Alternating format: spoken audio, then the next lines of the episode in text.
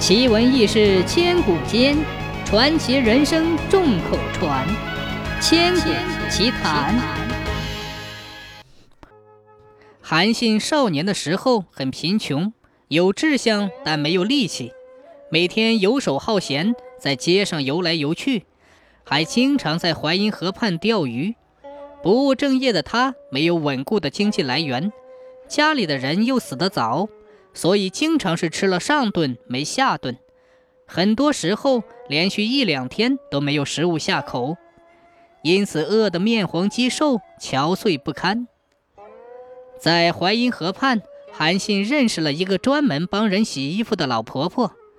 老婆婆心地善良，看到韩信一表人才，却衣不遮体、食不果腹，顿时起了怜悯之心，每天都分饭给韩信吃。并且时不时的还接济他一些旧衣服，韩信十分感动，对老婆婆说：“以后一定要好好报答您。”洗衣服的老婆婆听后，非但不高兴，反而十分生气，责备韩信说：“大丈夫不能自己养活自己，我看你像王孙公子，不忍你挨饿，才给你饭吃，哪里想要你重重的报答哟？”韩信内心受到震撼，但是没过几天又恢复了原样，照旧过着他吊儿郎当的生活。有一天，韩信又来到怀魏集市上游来荡去。那天天气很好，阳光明媚，天气凉爽，又碰巧不是农忙的日子，赶集的人很多，市集上也十分热闹。只见韩信穿着破旧长袍。东瞧瞧，西看看，一下蹦跶到新开的茶馆里瞅瞅，一下又盯着人家钱庄的金字招牌望望，嘴里吹着口哨，手里把玩着不知从哪里拔来的狗尾巴草，倒也是逍遥自在，快活得很。不知不觉来到了集市东头，那里有一排肉铺，屠夫们正在吆喝叫卖，讨价还价，好不热闹。可是韩信一走到那里，便马上往回走。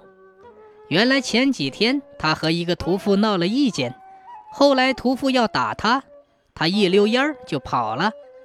瘦弱的韩信怎是彪悍的屠夫们的对手？于是三十六计，走为上策。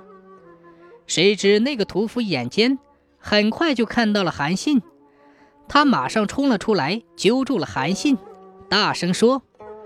你还想跑？没那么容易。其他的屠夫看到了，也纷纷围过来看热闹，但没有一个帮韩信说话的。这个屠夫看到后更加嚣张，调戏他说：“你不怕就拿刀杀我，如果不能，就从我胯下爬过去。”说着，就从岸上拿了一把雪亮的屠刀，递给韩信。韩信哪里敢下手？心想杀人可是要偿命的，无奈之下，只好俯下身，从屠夫的胯下爬了过去。